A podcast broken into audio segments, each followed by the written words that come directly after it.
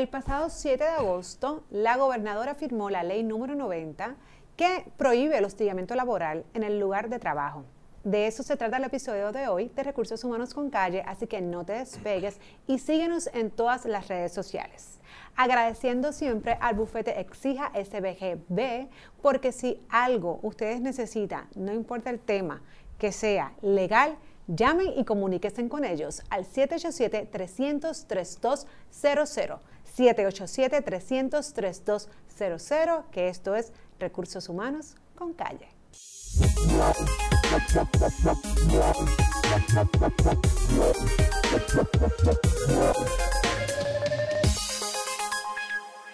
Como les comentaba, recientemente se firmó la ley número 90 que prohíbe el hostigamiento laboral en el trabajo. Así que, ¿qué realmente quiere esta ley? ¿Quiénes tienen la obligación ¿no? de, acatarla y los empleados, patronos, ¿qué tienen que hacer? Pues para eso tenemos hoy al licenciado y profesor Jaime Sanabria. Bienvenido. Muchas gracias, Jessica, nuevamente. Y también nos acompaña María Montalvo, directora de Recursos Humanos de la compañía Cristalia en Puerto Rico. Buenas noches, saludos, gracias por la invitación. Pues entonces ustedes me contarán, esto, ¿verdad? Es un movimiento que incluso ya llevaba mucho tiempo y varios proyectos que se habían, eh, que se habían colgado, como dicen por ahí, en la legislatura y finalmente se firmó. Ya es una ley y, es una ley que es efectiva ya, Desde, inmediatamente. inmediatamente. Cuéntame, cuéntame, licenciado, ¿qué, ¿qué nos trae esta ley? Bueno, en esencia, la ley 90 del 2020 lo que prohíbe en Puerto Rico es que cualquier persona en los lugares de trabajo acose laboralmente a un individuo o a otra persona. ¿Cómo se hace ese acoso laboral? Pues según la ley se lo define, eh, dice que se trata de una conducta que es repetitiva, arbitraria, caprichosa, que tiene el fin de lesionar los derechos constitucionales de una persona. ¿Qué derechos constitucionales? Pues el derecho a la dignidad humana, o sea, a estar feliz, a que nadie te estorbe, también el derecho a tu, a tu privacidad, a que nadie se meta en tus asuntos privados, y también el derecho a estar libre de riesgos a tu salud y seguridad. En esencia, lo que prohíbe la Ley 90-2020 es que a través de un patrón de conducta que tenga como único fin lesionar esos derechos constitucionales que acabo de mencionarte, una persona se salga con la suya en el lugar de trabajo. ¿Quién, quién realmente se, es el acosador? ¿Quién realmente es la persona acosada? Eso es algo que ahora las empresas van a tener que educar a sus empleados, a, a sus supervisores y explicarles cuál es el perfil de un acosador, cuál es el perfil de un empleado, pero en esencia lo que persigue un acosador es excluir a una persona del entorno laboral, humillarlo, minimizarlo, difamarlo, entre otras cosas. ¿Por qué? Porque el acosador puede tener complejos, inseguridades, sentimientos de envidia, y la víctima suele ser persona, una persona exitosa, con un alto sentido de moral, con valores, que hace muy bien su trabajo, entre otras cosas. Yo sé que ha habido mucha discusión a nivel de prensa, a nivel de sociedad, a nivel de academia, a nivel de, empresas, de que el acoso laboral eh, o el proyecto o la ley que se el proyecto que se convierte en ley, ¿verdad? No debía ser reconocido, no debía legislarse. Y pues yo no me voy a meter en eso. Aquí es, el punto es que se aprobó.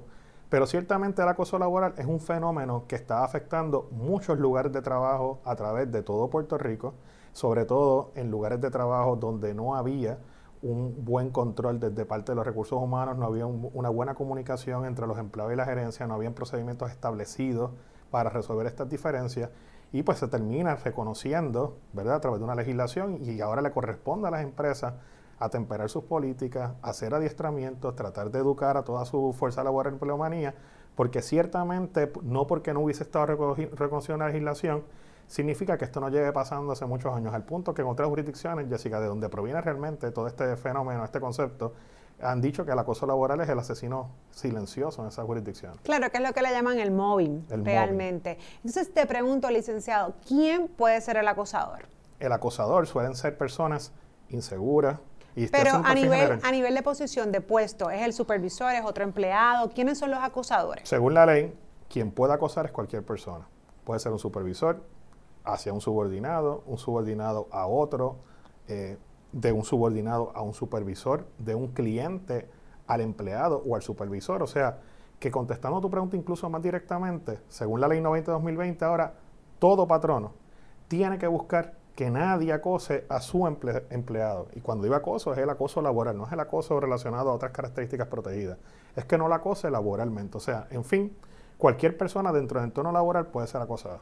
Claro, y, y, extiende, ¿verdad? Que es una de las áreas que pues a lo mejor hay, una, hay cierta duda, extiende a aquellas personas que vienen de visita, que pueden ser clientes, pueden ser subcontratistas, etcétera. Eh, eh, en esos casos, obviamente, ¿verdad? El patrono va a tener que tomar acción, eso lo vamos a discutir más adelante, independientemente de donde venga ese, ese acoso, ¿no? Y si, y si ocurre el acoso, por ejemplo, empleados temporeros que te suple una compañía de servicios temporeros, se supone también que tú como empresa, aunque no sea tu empleado directo y sea empleado de la compañía de empleados temporeros, como quiera, tú investigas.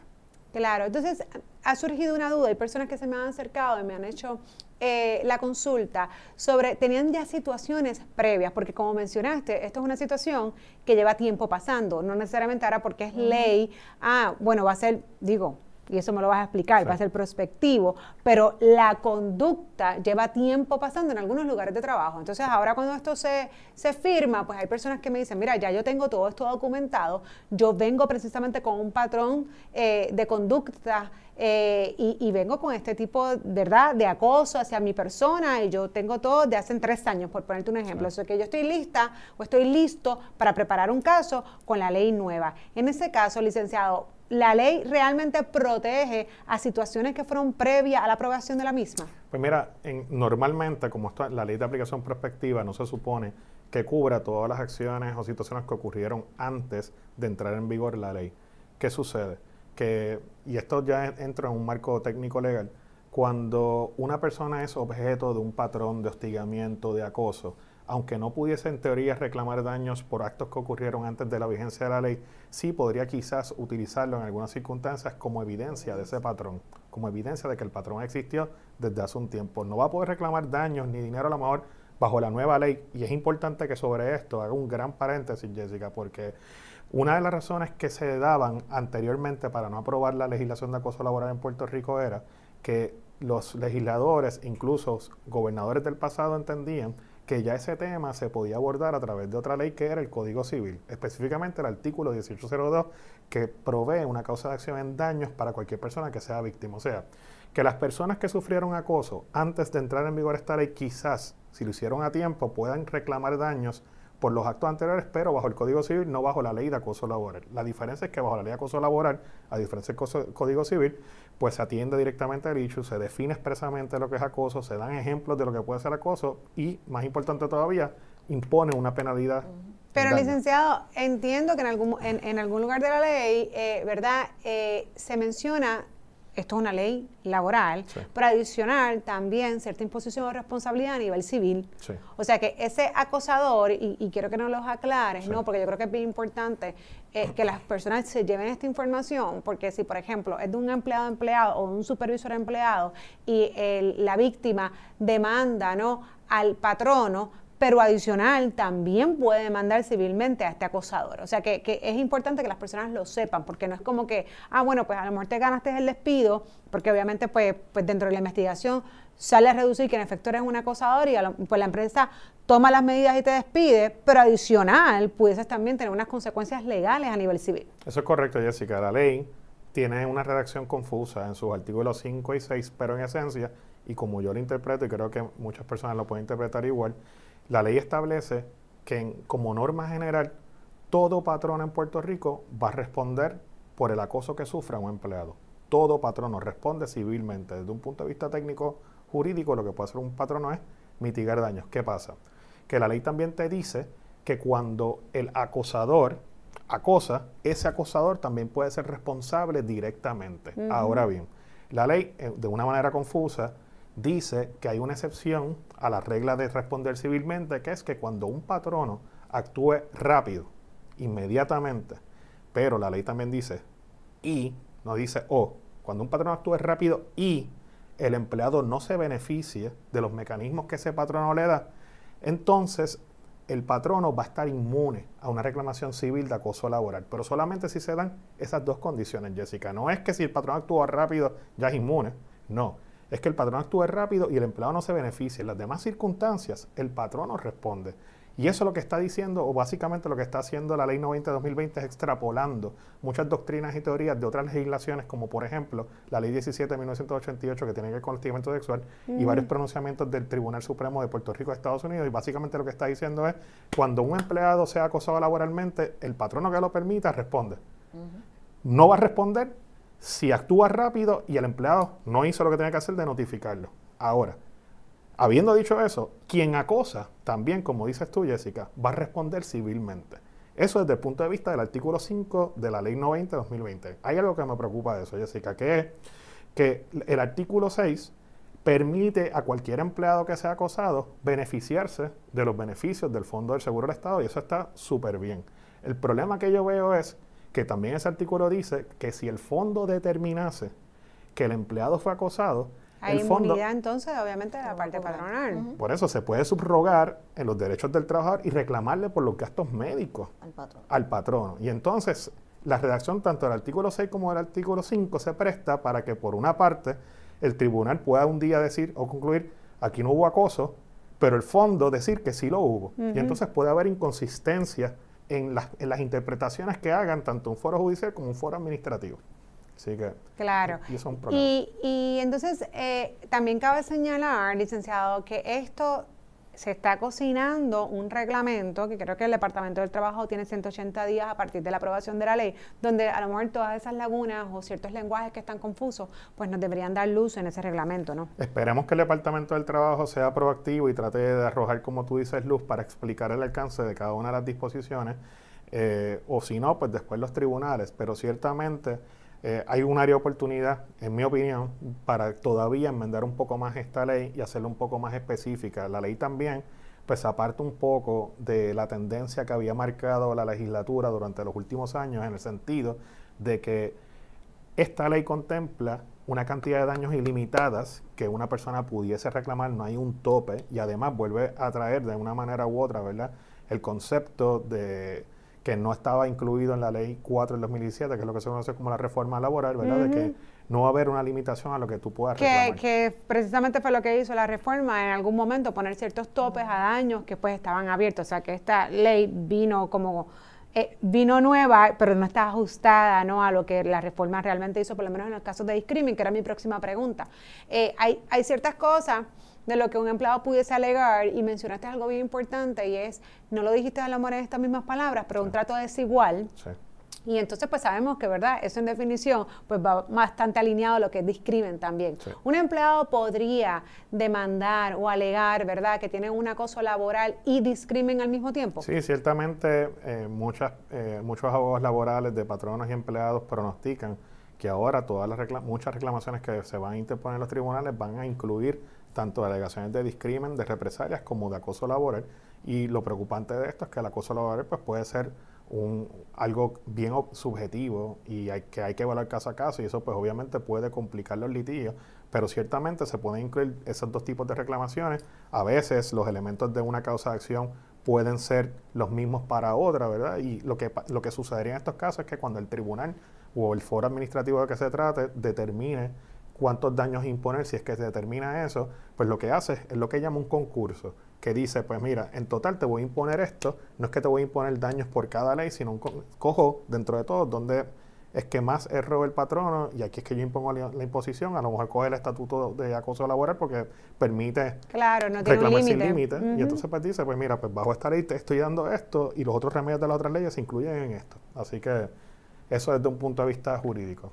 Bueno, María, por tu, por tu lado, digo que aparte de lo que el licenciado nos ha explicado, yo sé que tú has hecho tu asignación y has leído la ley, así que quiero que me expliques desde el punto de vista, ¿verdad?, patronal, ¿Qué representa esto ahora para ti? ¿Qué cambios tú tienes que hacer? ¿Qué tienes que incluir incluso ¿verdad? en tus políticas de como mencionó Sanabria, para que entonces ¿verdad? este conocimiento llegue a, todos tus empleados? primero que nada, una revisión de todas las políticas, ¿verdad? Porque de una forma u otra eh, afecta a las políticas.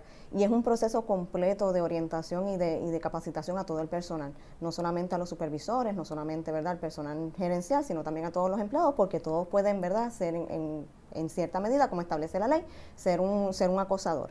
Adicional a esto, y hay algo que me, me, ¿verdad? que dentro de lo que es recursos humanos a mí me preocupa, es que se nos va a hacer bien difícil el el que personas sientan el deseo o la aspiración de seguir progresando en la compañía y ser un supervisor, ¿verdad? Crecer en la compañía. Pues porque, ¿verdad? Este, siempre en, recursos humanos se atienden sin número de querellas, pero entiendo que eso va a aumentar. Y muchas sabemos, ¿verdad?, que cuando van a recursos humanos y hacen una querella, no siempre están fundamentadas, ¿verdad?, con, justa causa. Y pues eh, los supervisores o las personas que están en este proceso de crecimiento van a tener ese ese sentimiento de, mira, no, no voy a ir a recursos humanos porque no voy a, no voy a solicitar una plaza de supervisor, una un, crecimiento laboral, porque pues me pueden, eh, puedo, puedo, me pueden, estaría todo el tiempo en recursos humanos por querellas o porque me estén, me estén imponiendo actos o situaciones que, que, ¿verdad? que no son reales. Eh, en ese caso, licenciado, como menciona María, este, la ley establece algunos ejemplos de lo que puede ser sí una conducta de acoso laboral y también lo que no se considera un acoso laboral. Háblanos un poco de eso, porque sí se ha escuchado mucho, ¿verdad?, en, en, el ambiente desde que esto se aprobó, de que en efecto estas conductas y cómo se explican puede ser un poco subjetivo. Y el poder marcar la objetividad de decir esto sí, esto no. Yo creo que aquí un punto fundamental es la palabra reiterada. Obviamente que tiene que haber un patrón, de conducta para poder decir esto es un acoso, no eventos aislados. Pero aún así, ese patrón eh, puede ser como digo, a lo mejor un poco subjetivo en algunas ocasiones, porque pues nosotros todos somos diferentes, a lo mejor lo que me afecta no es lo que te afecta a ti, lo que me incomoda a mí o no. Claro que también hay otra palabra muy importante en la ley y es que habla de ambiente hostil. O sea que el patrón es responsable de, de, salvaguardar que no haya un ambiente hostil en el lugar de trabajo, que eso incluso pues, está definido en otras, en otras leyes, que aunque es del contenido sexual, pero básicamente, ¿verdad? La incomodidad que puede generar en su grupo de empleados. Eh, y adicional, pues como le como menciono, ese patrón. Yo creo que son dos cosas clave. Pero aún así, la ley menciona, para que nos puedas explicar, estos ejemplos, que los propios ejemplos y el lenguaje que se da suele ser un poquito general y a lo mejor un poquito de, difícil o poder identificar en un futuro. Sí, es, es bien importante lo que dices, Jessica, porque como sabes, Tú lo dijiste ahorita, este concepto de acoso laboral proviene de la palabra mobbing que se acuñó en los 90 en un congreso de salud y seguridad en Hamburgo a través de un científico social de nombre Heinz y él utilizó el concepto mobbing para describir, ¿verdad?, un comportamiento específico de los seres humanos. Pero mobbing, según Heinz, que es el científico social del que te hablo, ¿verdad?, eh, en esencia lo que trató fue de sacar este concepto de letología, que es la rama que estudia el comportamiento de las aves de rapiña, para decir que cuando las aves vuelan así en manada y buscan excluir a una persona, pues los humanos también hacen. Entonces, pues... Wow, que, tengo que interrumpir porque yo siempre digo es que Jaime es profesor, entonces yo creo que yo, había sido la única, yo había leído esto y, obviamente, y, yo, y lo sabía y lo discutía en adiestramientos que daba. Eh, de móvil, precisamente para poder explicar de dónde, de dónde proviene.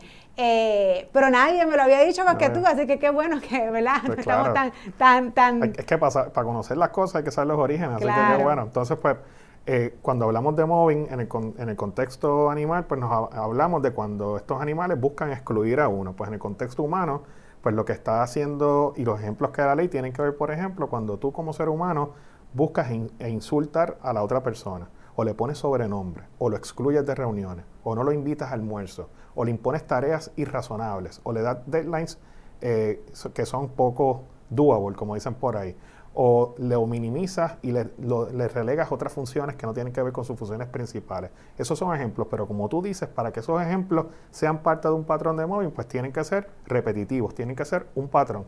Heinz, por ejemplo, ha dicho que un patrón en este contexto puede ser un acto semanal de este tipo de ejemplos, por un periodo prolongado que puede extenderse de dos meses a cuatro, entre otras cosas. Como tú dices, Jessica, va a variar caso a caso, pero es importante que todo el mundo sepa que uno no puede confundir supervisión con acoso. El patrono tiene el derecho a supervisar el trabajo de todos sus empleados, tiene el derecho a requerirle que cumplan con unos deadlines, tiene también el derecho de disciplinarlos.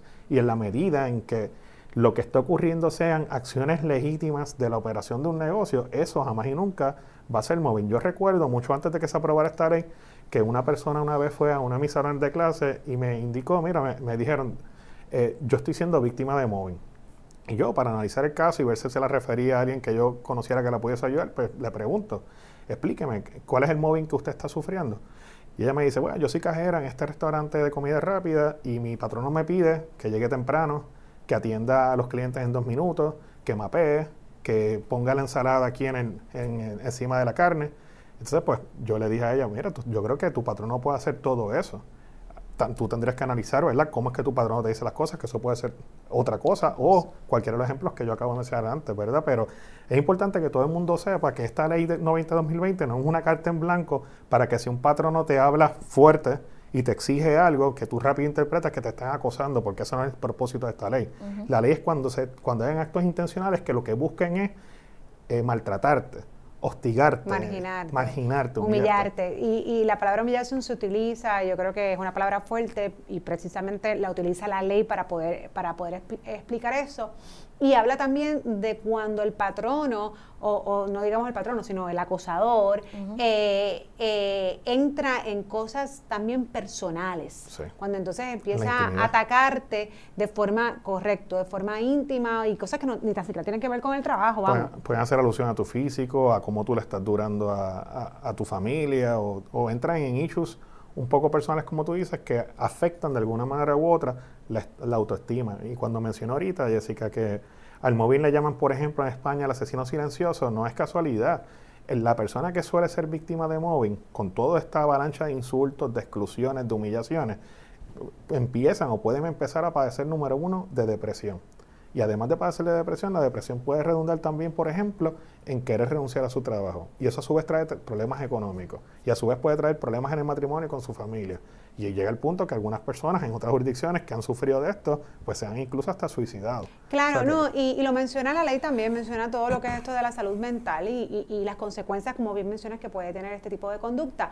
Y, yo creo que una de las cosas también que, que hay que mencionar es que un empleado que realmente se sienta, y yo los he escuchado, yo no tengo ganas de ir a trabajar, como que con esta, ¿verdad? E, este ánimo de que, ah, me toca ir a trabajar, qué horrible, tener que presentarme ahí de nuevo. La realidad es que eso tampoco es beneficioso para el patrono. Nadie con, con, con ese ánimo es productivo. ¿Sabe? Le afecta eh, a nivel personal, pero también en el trabajo. Así que definitivamente yo sé que están los dos lados. Hay lados en ocasiones donde, pues, como bien menciona, hay personas, incluso ya me han hecho consultas, esto es acoso, y la realidad es que cuando tú miras no es acoso, es una es supervisión. Entonces, es una, ahí es donde, donde radica el problema porque hay una línea fina, entonces a veces las personas se confunden, pero sí también en casos donde en efecto es acoso y es triste, es triste tú sentir que que tú no quieres llegar a tu lugar de trabajo, que es donde más tiempo tú pasas.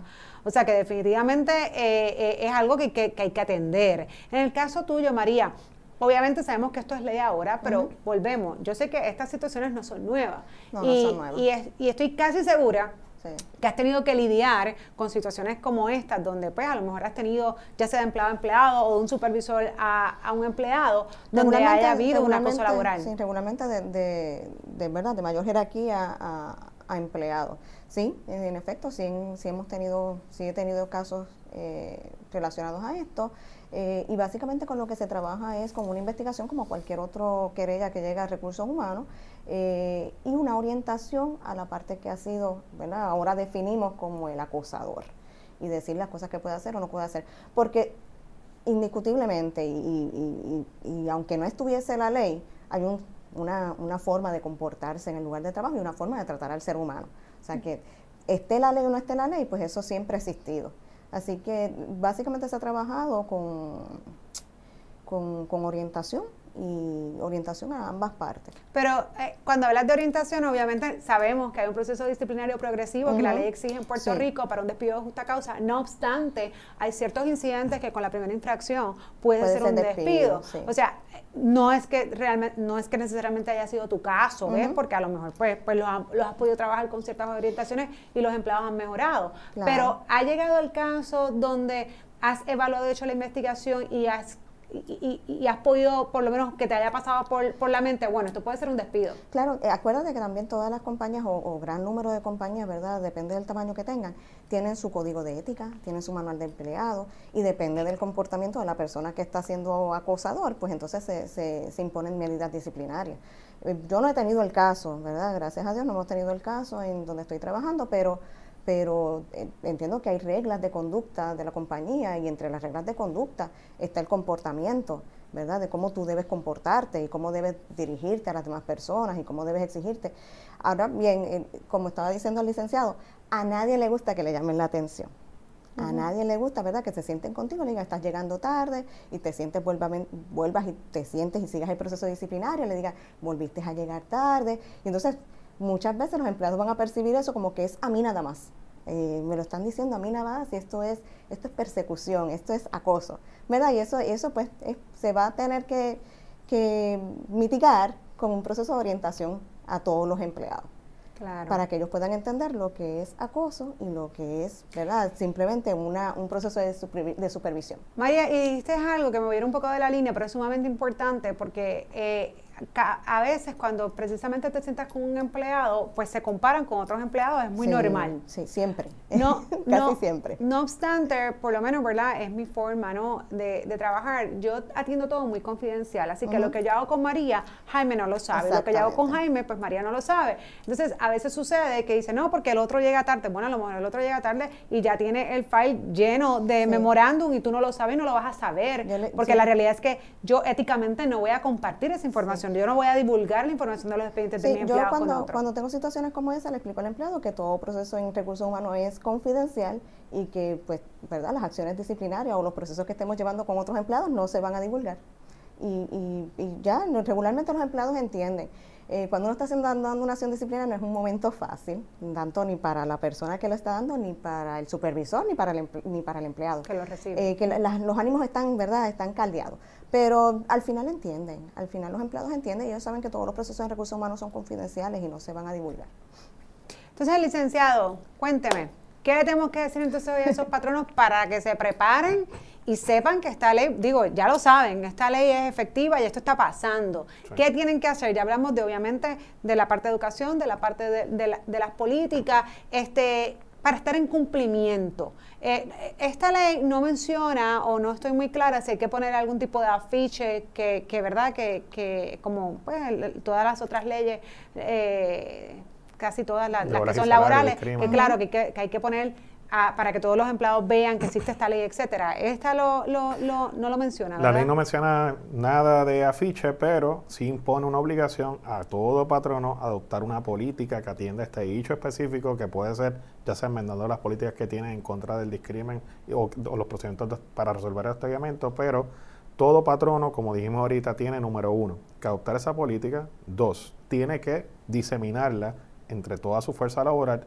tres, anualmente tiene que discutir con todos sus empleados. O sea que, e, esta, esta ley sí requiere, ¿sabe? E, es requisito de ley que anualmente se eduque. O sea que esto va a ir acompañado del protocolo de violencia doméstica y del hostigamiento sexual, donde se tiene que educar. Y sí lo requiere, Jessica, porque además de que la ley lo dice, jurisprudencialmente el Tribunal Supremo de Puerto Rico, en el contexto de casos de hostigamiento, ha dicho que para el Tribunal Supremo concluir que una política de hostigamiento es efectiva, eh, lo que va a hacer es que va a exigir que todo patrono número uno actúe conforme a ella, resuelva los procesos rápido y no solo eso, también todo patrono después de atender cualquier situación de hostigamiento tiene que dar seguimiento a la víctima para asegurarse de que esto de acoso laboral o esto de hostigamiento no vuelva a ocurrir. Claro, definitivamente. Pues les agradezco a ambos. Yo creo que esto es un proceso de mucha, mucha educación para todas las partes, para los empleados,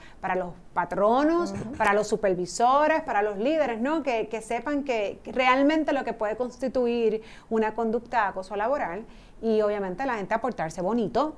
Este, que a veces pues nosotros los puertorriqueños vacilamos, decimos cosas y, y en ocasiones incluso no necesariamente es a lo mejor, ¿verdad?, con, con, con, con la intención de hacer daño, pero pudiese convertirse, sí, en un acoso laboral si no tienen esta información clara. Así que aquí lo más importante, como digo, primer paso, educarse, adiestrar, adiestrar a todo su personal y obviamente poner todo esto en vigor porque ya es ley y es efectivo desde, bueno, ya, desde el 7 de agosto.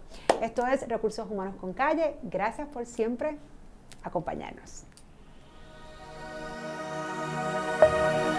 Bye.